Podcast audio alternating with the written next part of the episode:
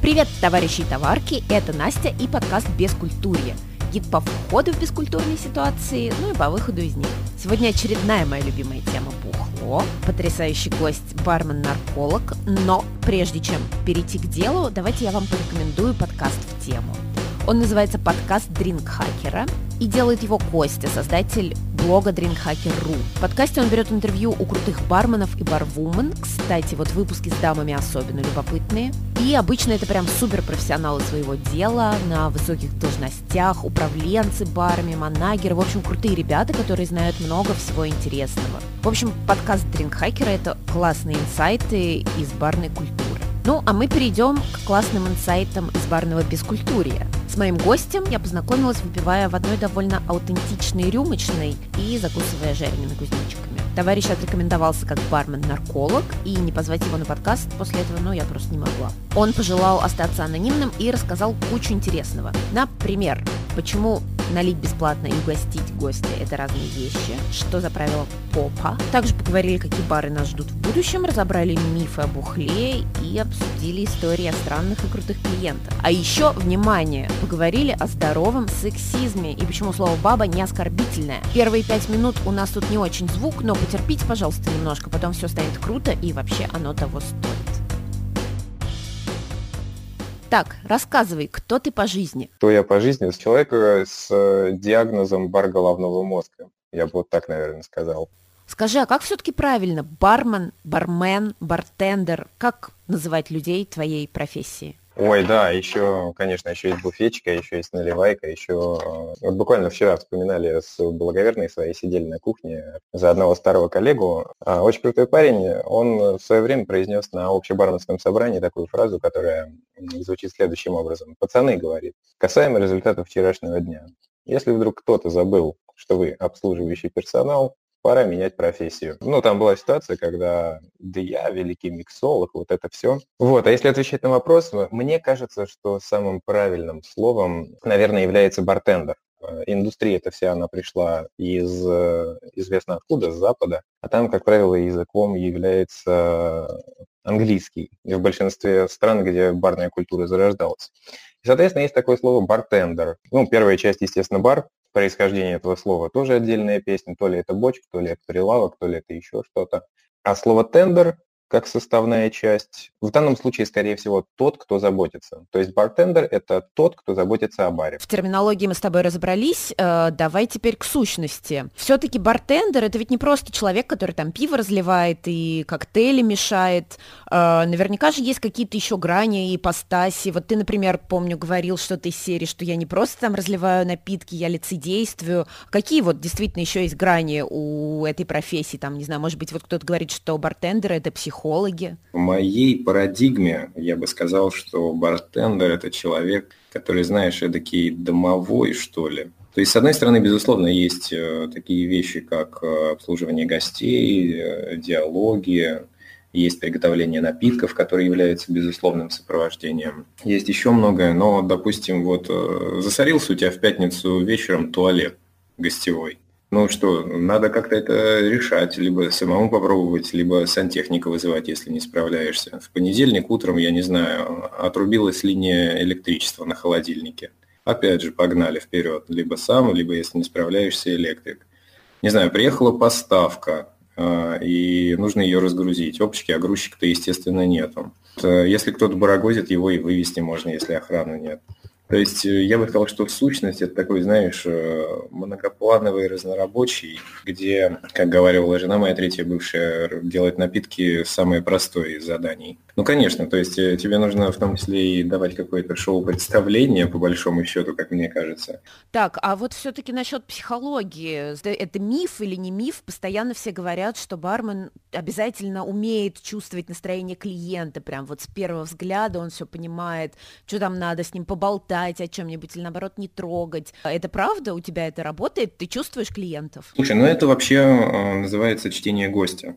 ну, я не знаю, например, про сохранение лица теория уточки. Да, вот уточка у тебя, представляешь, плывет уточка по озеру. Она такая вся хорошая, спокойная, но у нее под водой лапки такие дык-дык-дык-дык-дык-дык. Ты этого не видишь. У тебя просто спокойно плывет уточка. Ну и, соответственно, в работе это тоже очень важно.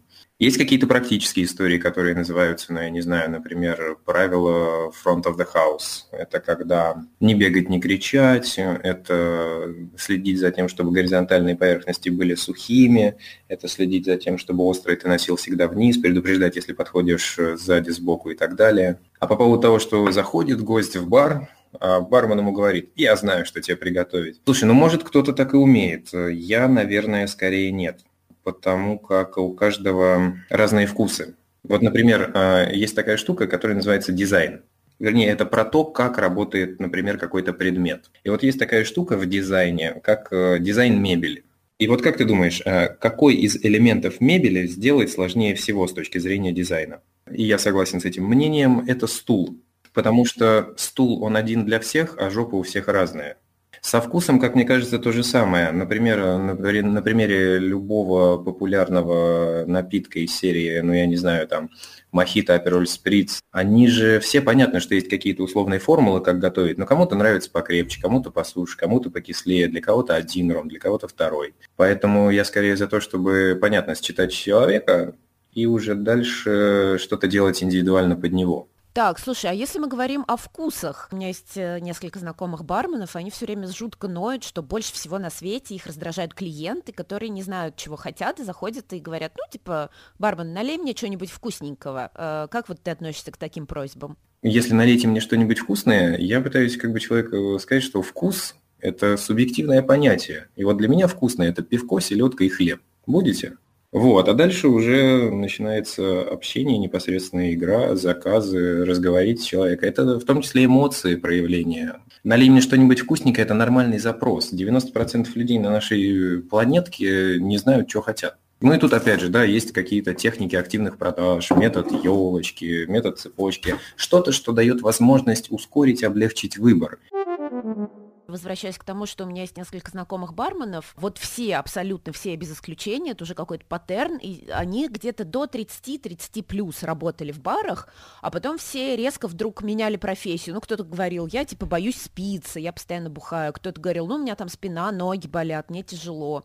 Кто-то говорил, ну, типа, это вообще не серьезно, хочу там чем-нибудь более серьезным заниматься. А вот как ты считаешь, можно ли барменом проработать всю жизнь? Слушай, барменом не можно проработать всю жизнь, бармен барменом нужно проработать всю жизнь. Ну, понятно, что каждая лягушка хвалит свое болото, но бармен – лучшая профессия на свете. У нас в России э, стереотип того, что бармен – это временная подработка, только начал уходить, ну, буквально, дай бог, лет там пять назад. Вся эта индустрия, опять же, пришла к нам э, с Запада, из Соединенных Штатов. Там это все немножко по-другому было. Сама профессия э, барменщика, да, это такой симбиоз науки и искусства как мне нравится говорить, потому что ты должен обладать хорошими знаниями базисом, и причем довольно точным, и при этом как, ис, ну, как творить, как искусство. Но при этом, при всем, а, профессия сугубо ремесленная. А в ремесленных профессиях, а, чем больше твой стаж и опыт, тем выше ты как сотрудник, тем ты более ценный. Не раз, допустим, путешествуя по каким-то европейским странам, городам, заходя в бары или просто куда-нибудь поесть, а, можно видеть каких-нибудь бабушку с дедушкой, которые в возрасте довольно почтенном, и один готовит, другой по залу ходит, например. У нас просто немножко другая к этому культура отношений, вернее, э, за счет культуры. До 30, ну, слушай, мне вот уже там не так, не, не так уж и много осталось, но будет 40. В нашей индустрии огромное количество и интернет-источников, и ресурсов, и тренинги, и мастер-классы, и, слава богу, даже на русском языке появилось конское количество литературы, которая тебе позволяет изучать. Я очень горю тем, что делаю. Мне просто повезло успеть сменить там профессий 15-20 разных, понять, что бар это вот прям мое, что я этого хочу.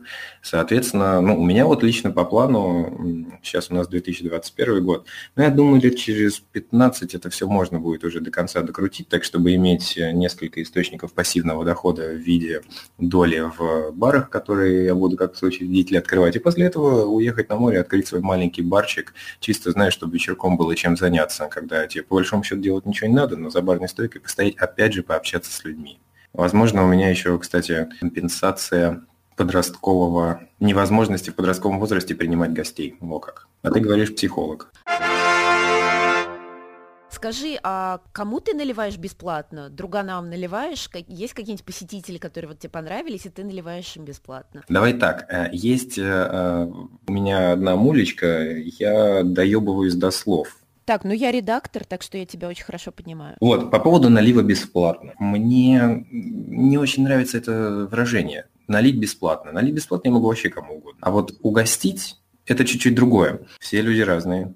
И пришел к забарную стойку мудак. Ну вот он, я не знаю, вот ему 35, у него все хуево, он с утра еще не с той ноги встал, втрепал две ложки говна, навернул там на работе начальника дрючил, а так получилось, что надо запить, он приходит в бар, попадает на меня, и я со своей стороны, вот клянусь, я, я сделаю все, чтобы сделать вечер человека лучше. Это, кстати, слова Гарри Ригана, не мои. Газ Риган – это как раз дед, который ему там за 60, ближе к 70 уже, он все с барами тусуется. А, так вот, я сделаю все, чтобы сделать вечер этого человека лучше. Ну, хотя бы он домой придет, собаку не отпиздит. Уже хорошо, понимаешь, уже мир добрее стал.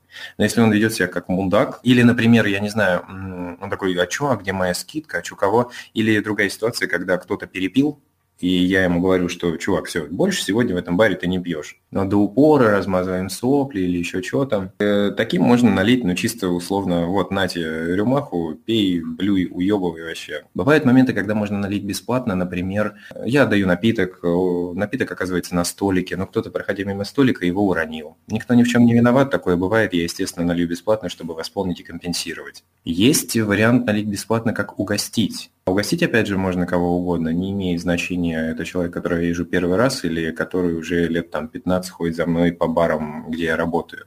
Могу коллеги налить бесплатно, могу даже сам ремашку пропустить в зависимости от ситуации. Я работал практически на всех позициях в ресторанке, я понимаю, что такое бухгалтерская отчетность и учет, и что думают по этому поводу учредосы. Поэтому все это должно быть либо учтено, либо грамотно забито, там на промо, на пиар, на угощение, опять же, разные статьи расходов есть на представительские, на свой стол, еще куда-то. Ты, кстати, сейчас затронул интересную тему про клиентов, которым, ну, типа, больше не наливать. Давай о таком поговорим. Много у тебя таких бывает? И что вообще делать? И как часто они начинают бузить, когда ты им говоришь, так, чувак, я тебе больше не наливаю? Тут уже, опять же, зависит от условного опыта, мастерства и так далее. Потому что одно дело, когда ты подходишь и грубым голосом с неприятным лицом говоришь, ты больше не пьешь. А другое дело, когда ну, ты можешь подойти и сказать, вы знаете, я как психиатр-нарколог и как бармен с 15-летним там стажем не рекомендовал бы вам больше пить, вот вам стакан воды, вот, надо попить и все такое, могу предложить чаю, что-нибудь поесть, оно попустить будет лучше. Если кто-то начинает бузить, то, ну, все, ну, вообще гарантированно. А, вон дверь, Давай-ка пойдем. А, смотри, это называется ПОПа, а, аббревиатура ПОПа. Правила ответственной продажи алкоголя. Если не соблюдать правила ПОПа, будет жопа. Так, слушай, а если мы возвращаемся к вопросу дружбы, то расскажи мне, вот бармены, они как обычно, которые, допустим, работают за одной стойкой, у них получится друг с другом работать, если они друг другу неприятные? Бывают вообще бармены-друганы? Я просто сторонник вот какой истории. Да, возможно, кстати, простите меня, если кто слушает, возможно, я сексист, но когда за барной стойкой у меня появляются простите, закуривал. Когда за барной стойкой появляются девчонки, которые феминистки, если они особенно здравые, в момент, это буквально просто пример из жизни, неделю назад был, э, девочка сидела что-то со своим парнем, кстати. И я с другой компанией ребят что-то активно общался на разные темы. Тема зашла за э, отношения полов, и там хобочки всплыло, что я считаю себя сексистом. И тут я прям краем глаза вижу, все, загорелось, мать, давай тушить, срочно надо. Я попытался ей объяснить. А, еще еще слово я произнес какое. У меня же пубертатный период, э, то есть половое созревание прошло среди женского коллектива, и девчонки были старше меня. Я вообще про бабич все знаю. К сожалению, раньше, чем должен был бы. И вот я ей рассказал, что я имею в виду под тем, что я сексист, под тем, что ну, у каждого свое мнение, под тем, что вселенная баба – это неплохо, это факт, и слово «баба» само по себе не оскорбительное и так далее, и так далее. Короче, ушла довольна и вернулась через два дня с подругами. Так вот, э, я склонен думать, что я сексист, и, э, как мне кажется, женская дружба и мужская дружба – это две совершенно разные вещи. А, и в моем понимании слова «дружба», э, женская дружба – это все-таки скорее сотрудничество, товарищество максимум. Такие фразы, как из, по-моему, сериала «Секс в большом городе», что женская дружба возможна только если у вас совпадают вкусы на вино и не совпадают вкусы на мужиков. Знаешь, анекдот советский еще, когда муж не пришел домой, а жена звонит его друзьям, двое сказали, что были с ним вечером, еще двое сказали, что он до сих пор у них, а еще один сказал, что мы с ним скоро вернемся. Вот. А когда муж звонит уже по подругам жены, никто не знает, где она.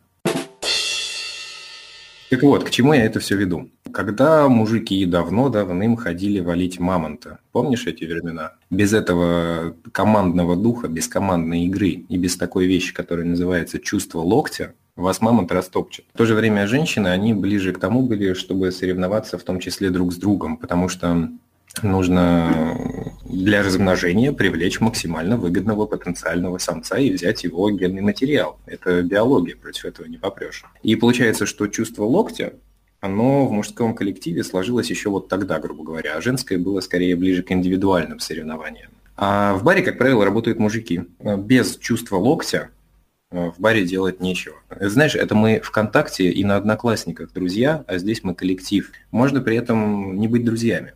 Но у меня в практике был случай, например, когда мы... Был паренек, мы с ним как-то сильно подцапались, скажем так. я в принципе, миролюбивый, но что-то довел меня, сука, и я накипевшее все высказал, вот.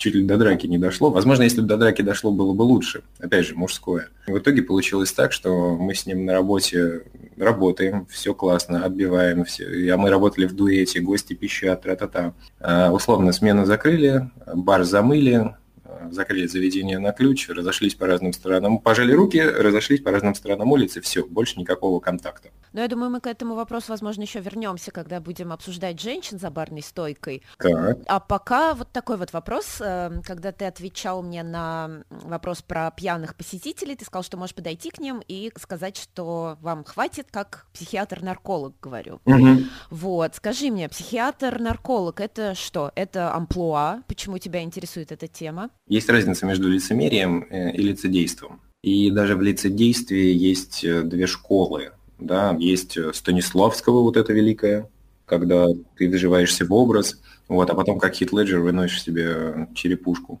А есть еще, вот, например, «12 стульев» фильм был, и там э, тот, который с э, Мироновым. И вот Миронов играет Остапа Бендера, просто такой не ходит, порхает. И это как раз другая школа, когда ты максимально не роднишься с образом, которого играешь. И в данном случае э, это момент такого лицедейства, ну и плюс это отрезвляет когда ты говоришь, что ты психиатр-нарколог, это проще довериться. А почему я так говорю? Ну, в определенный момент э, был у меня период жизни, когда я прям торчал на многом, скажем так, пробовал разные. Стало понятно, что сейчас у меня там, я не знаю, либо тюрьма, либо дурка, либо наркологичка, а с другой стороны я могу просто остановиться. А для того, чтобы остановиться, нужно как бы заглянуть внутрь себя. Ну и стал я изучать разные, сначала прикладную психологию, ну, вернее, сначала популярную, потом прикладную, потом действительно научные трактаты, потом а, и с наркологией познакомился, как с видом науки, если можно так сказать. Можно сказать, что я понимаю, как это работает биомеханически. Я могу это объяснить даже, скажем так, детям.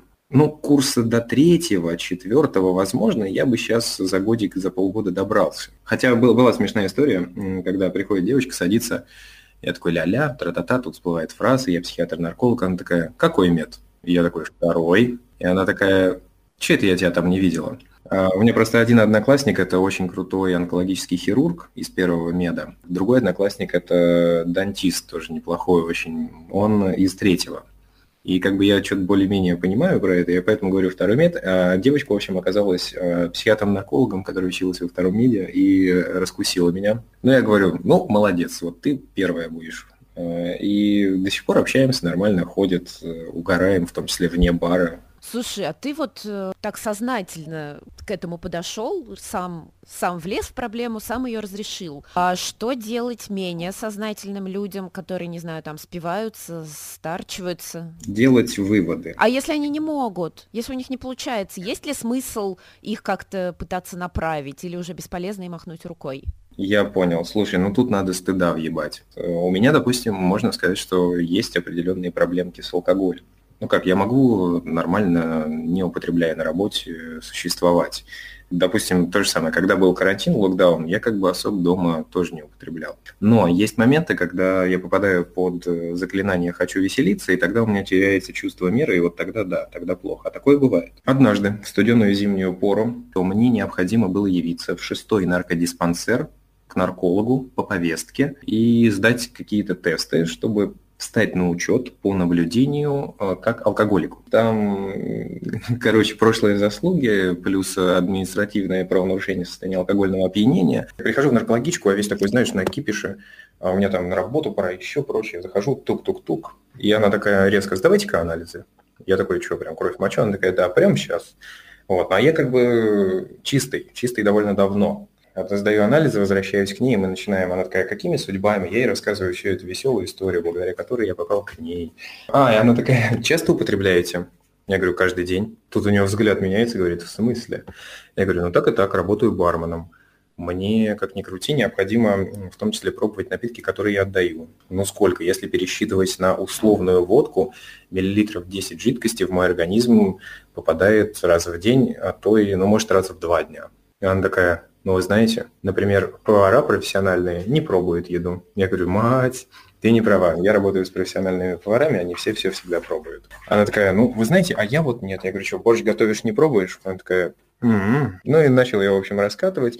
И тут говорю, «А вы что, вообще сами по себе вообще никогда не пьете? Она такая, никогда не пью. А я же по глазам вижу, пиздит. Общались за одно, за другое. И в том числе она произнесла тогда фразу такую, вот возвращаясь к основному вопросу, произнесла фразу такую – но вы понимаете же, что можно быть монахом в миру, хоть это и сложнее. Я такой думаю, какая глубокая мысль, запишу на подкорочку. Да, по поводу правила ответственной продажи алкоголя, когда я говорю, что человеку хватит, кто-то, например, не может остановиться, в общем, если не можешь разобраться, лучше обратиться к квалифицированному специалисту, поскольку самодиагностика работает ну, довольно плохо, как показывает практика.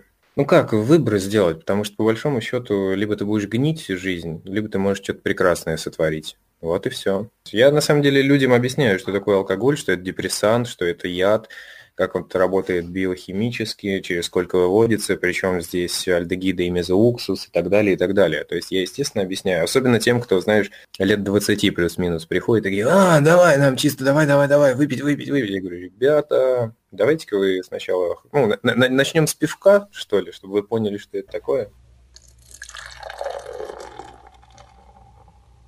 Раз уж мы начали говорить про отношения с алкоголем, давай мы потихоньку перейдем к мифам о барах и об алкоголе. Вот, по-моему, самый распространенный миф – это обязательно, что все бармены – это алкаши. Но это ведь не так, правда? Ты вообще встречал, кстати, барменов, которые не пьют вообще? Да, да, встречал. А я знаю нескольких людей, которые не пьют вообще принципиально, работая в баре.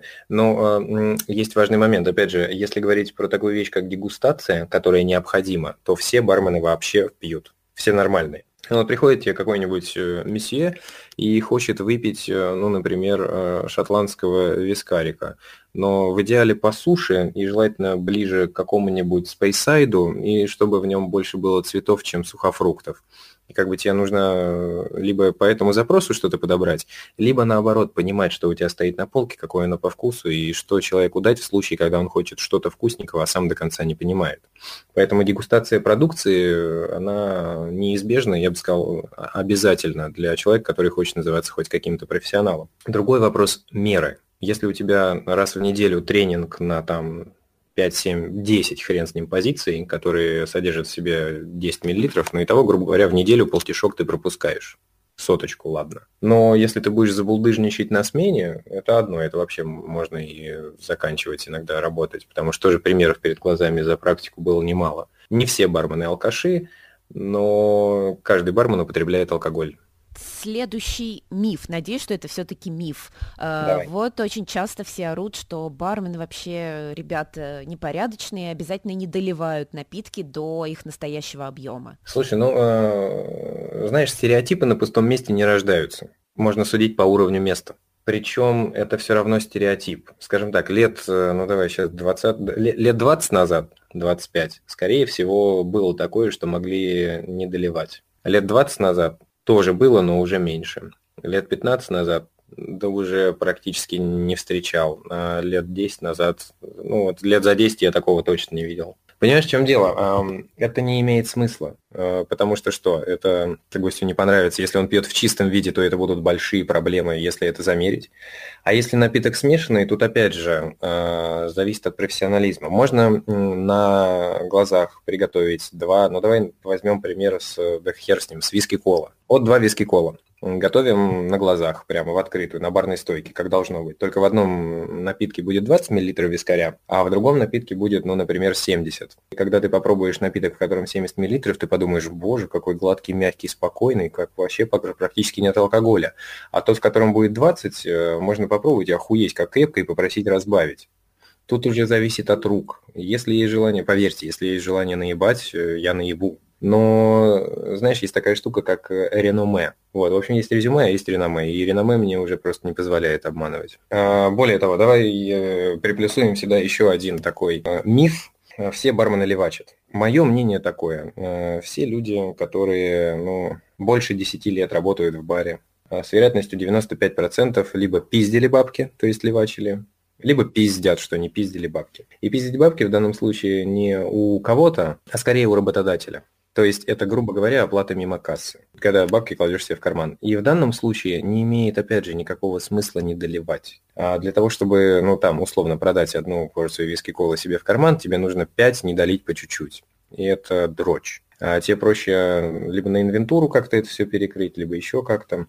Вот так. То есть э, в 95% случаях, если идет воровство, оно идет не у гостей, оно идет у предприятия. Давай перейдем уже к долгожданному обещанному мифу о том, что девушек не стоит за барную стойку пускать. А, давай так. За долгие годы встретилось мне на пути, грубо говоря, две с половиной девчонки, а, которые работали за баром так, что они были ебать крутые, у них можно было поучиться, они вообще профессионалы своего дела. Не чисто ебалом поторговать и красиво расписать себя, а прям, ну, ты смотришь на нее и думаешь, вообще, братан, это скорее исключение. В большинстве случаев все девчонки, с которыми я работал, они такие, знаешь, ну вот, ну, ну, не, ну не про бар. Помнишь, с чего начали по поводу сущности бармена? Но вот у тебя электрику ёбнуло, я не говорю, что женщина не может в электрику. Но, как правило, это стопудово сходу мы э, звоним электрику и пытаемся объяснить, что произошло. Например, приехала поставка, ну, окей, хрен с ним, пускай 10 бочек. Это все надо перетаскать. Ну и есть еще такая штука, что это тяжело, в том числе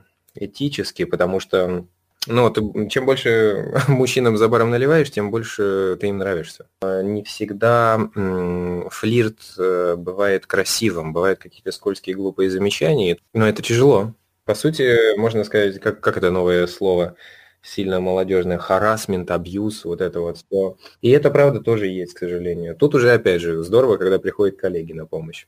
Но баба в баре нужна. Единственное, не больше одной, ни в коем случае. Ни в какой коллектив, если кто-то собирается открывать и слышит меня, ни в какой коллектив нельзя быть, брать больше одной девчонки на условное производство, как мне кажется. Две хозяйки на одной кухне – это вообще дикая смесь какие-то вещи чисто по-женски э, мужики никогда не поймут. И в том числе бывают моменты, когда мы со своим взглядом смотрим на вещи по одному, а как бы какая-нибудь э, девушка посмотрит на это все, даст один комментарий, и потом вся команда думает, мы что, долбоебы, что ли? Это, а что, так можно было?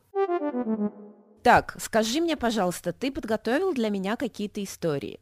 Может быть, какие-нибудь клиенты тебе особенно запомнились? Слушай, ну историй таких на самом деле тьма, а, потому что бар это в первую очередь про людей. И я вот понял, что мне сейчас чуть-чуть порезало слух слово клиенты. А, хотелось бы прямо вставить свои 10 копеек на пару минут. Я очень долго, скажем так, говорил, потому что научили, что у нас не клиенты, у нас гости. В определенный момент а, я крепко призадумался, а что я несу вообще, какого хера? И очень долго по этому поводу молчал, потому что не подворачивалось, а потом возникла чуть ли не конфликтная ситуация, когда приходят э, ребята за стойку. Тут то ли звонил кто-то, то ли еще. Ну, в общем, ко мне подходит э, кореш, коллега, и говорит, у нас еще там плюс 5 гостей сейчас ждем.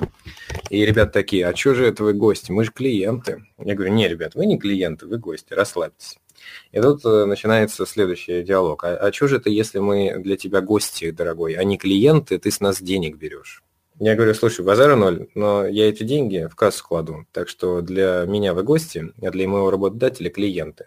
И уж если вы, дорогие гости, пришли в гости с пустыми руками, то мы можем продолжить рыночные отношения. Вот, понимаешь, поэтому я скорее за то, что у нас действительно гости. Так, теперь о тех, что запомнилось. Как-то работали, не буду, не, не буду говорить где, когда, там было мероприятие, в общем, день рождения, приятно.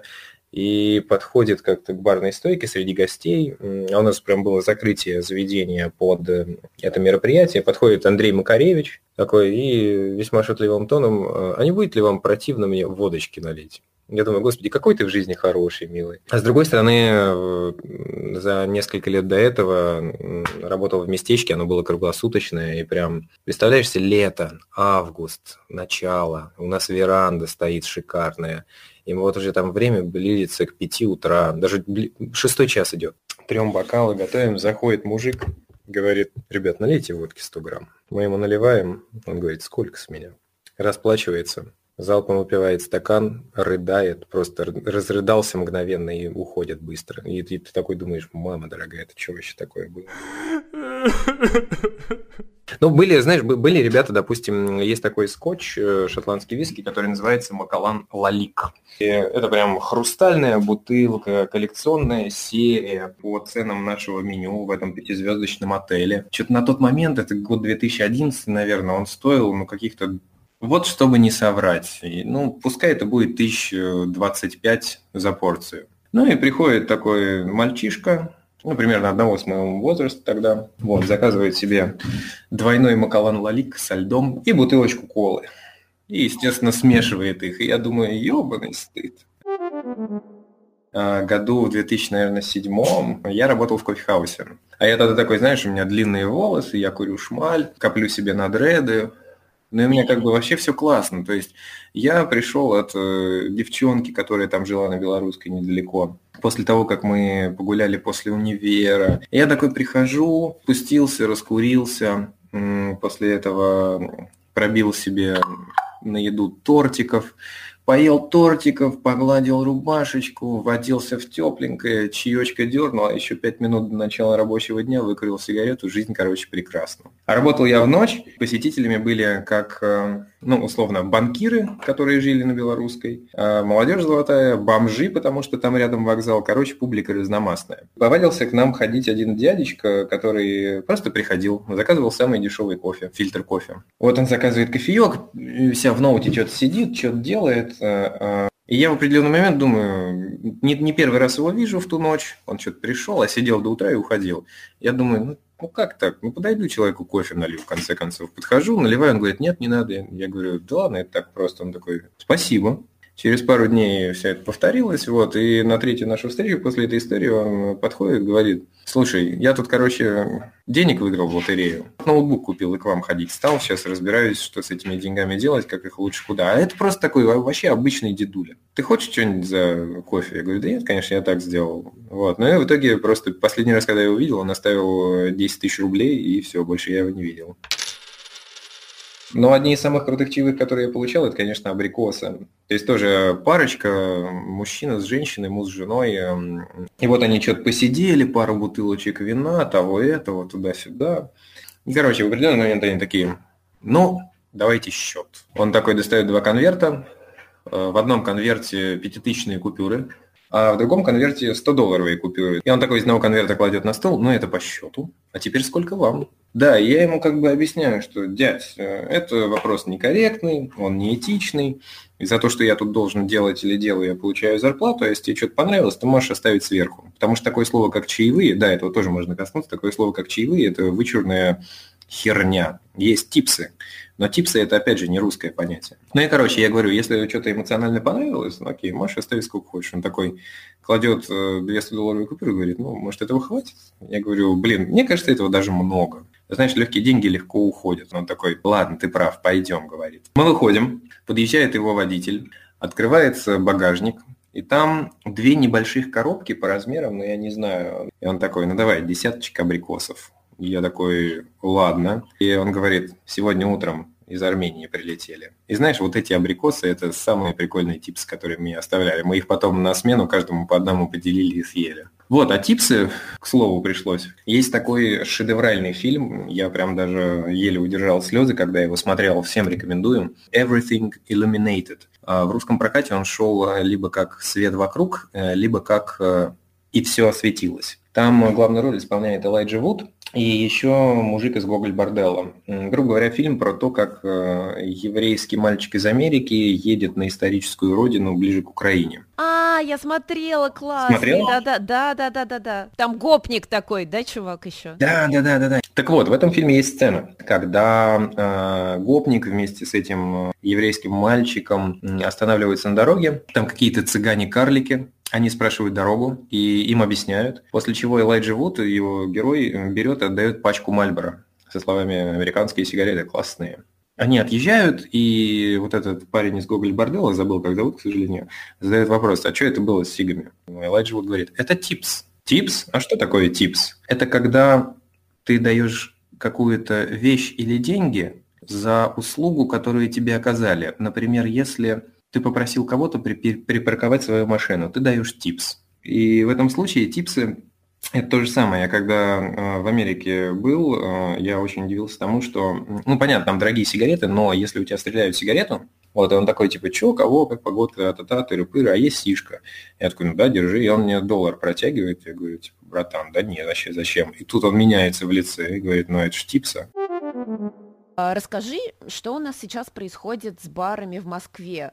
А, я смотрю, вот даже несмотря на пандемию, нормально вообще все работает, народ ходит. У меня есть такое ощущение, что сейчас у нас какая-то стала модная концепция а, делать какие-то полузакрытые, может быть, полутайные бары, такие, знаешь, чисто для своих. Ты как считаешь, насколько это хорошая идея, или, может, это все-таки нечто вроде какого-то снобизма, и не стоит так делать? Слушай, а скажи, пожалуйста, вот эти вот, э, мне чисто любопытство удовлетворить, а вот эти вот закрытые бары, это примерно какие? Ты можешь их назвать, или они прям реально закрытые? Ну, знаешь, вот это, например, чайная, по-моему, называется, куда по звонку там вход, это прям, ну, совсем такие закрытые, или какие-то, которые вход находится где-нибудь, ну, типа не афишированные, если ты не знаешь, ты никогда сам не зайдешь туда. Давай так, есть э, заведения, которые прям называются категория easy. Это заведения, которые появились в Америке во время сухого закона, когда бухать было нельзя, но людям социальные акты совершать хотелось, и сопровождать это алкоголем было бы еще здорово. И получается, что люди э, ходили, ну вот просто идешь по улице, сворачиваешь в подворотню, у тебя лестница в подвал с черной закрытой наглухо железной дверью. Но если ты определенным образом постучишь, может открыться, как в фильме, господи, не обита... э,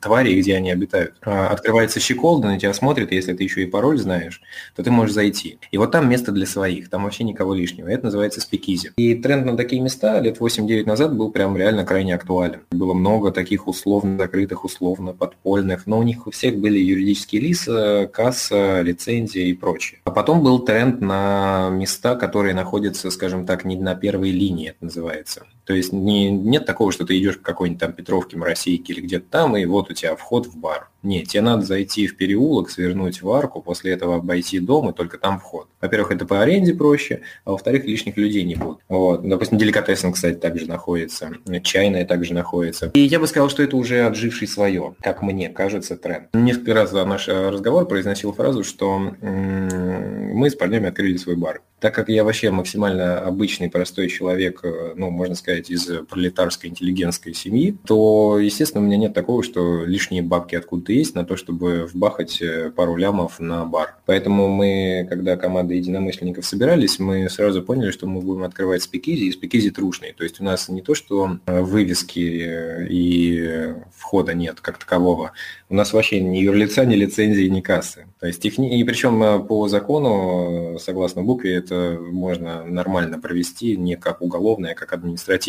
И вот таких спикизишных, которые реально трушные, я думаю, в Москве, ну, штук 5-10 да должно быть. И, скорее всего, это довольно богатые места, куда вход и доступ только для своих, и там свои определенные истории происходят. А касаемо трендов сейчас, слушай, ну мне кажется как, предпринимательство – это всегда риск. А экономическая, макроэкономическая и вообще в России ситуация, которая сейчас есть, не дает возможность сделать прогнозы не тоже долгосрочные, ну, то есть за горизонтом двух лет вообще ничего не понятно. Соответственно, это должны быть какие-то малобюджетные, малозатратные на открытие места. Также давайте не забывать о том, что покупательная способность национальной валюты нашей, она падает. Поэтому я бы сказал, что сейчас трендами станут места, которые, во-первых, имеют небольшой средний чек, а, ну, большой показатель этому – это рюмочные, которые открываются, открываются. Помнишь, в 2007 была мода на R&B? И вот это будущие мамы, и мы все такие Дольче Габбана, и вот это все. И, в общем, я думаю, что тренды будут на два типа предприятий. Первое – это места, в которые будут приходить люди в Дольче Габбану, ну, которые только действительно Дольче Габбана. Второе – это как бы вот сказать, чтобы никого не огорчить, не оскорбить. Говно, упакованное в конфету. Вернее, если говно упаковать в фантик, то это все равно будет конфета со вкусом говна. Поэтому, я думаю, трендовыми местами станут те, где невысокий ценник с минимальными затратами на открытие можно получить будет максимально качественный продукт этого уровня. Вот, типа, типа нашего, но ты у нас была. Вот, рекламу делать не будем, это глупо, но если ко мне в гости зайдет мой брат, мама, жена, бабушка, друг, свидетель или кто-то еще, э, мне будет приятно и не стыдно дать им что угодно. Знаешь, кто самый главный человек в баре, как ни странно? А, гости. А, потому что если бы люди не приходили в бар, то бармены были бы никому не нужны.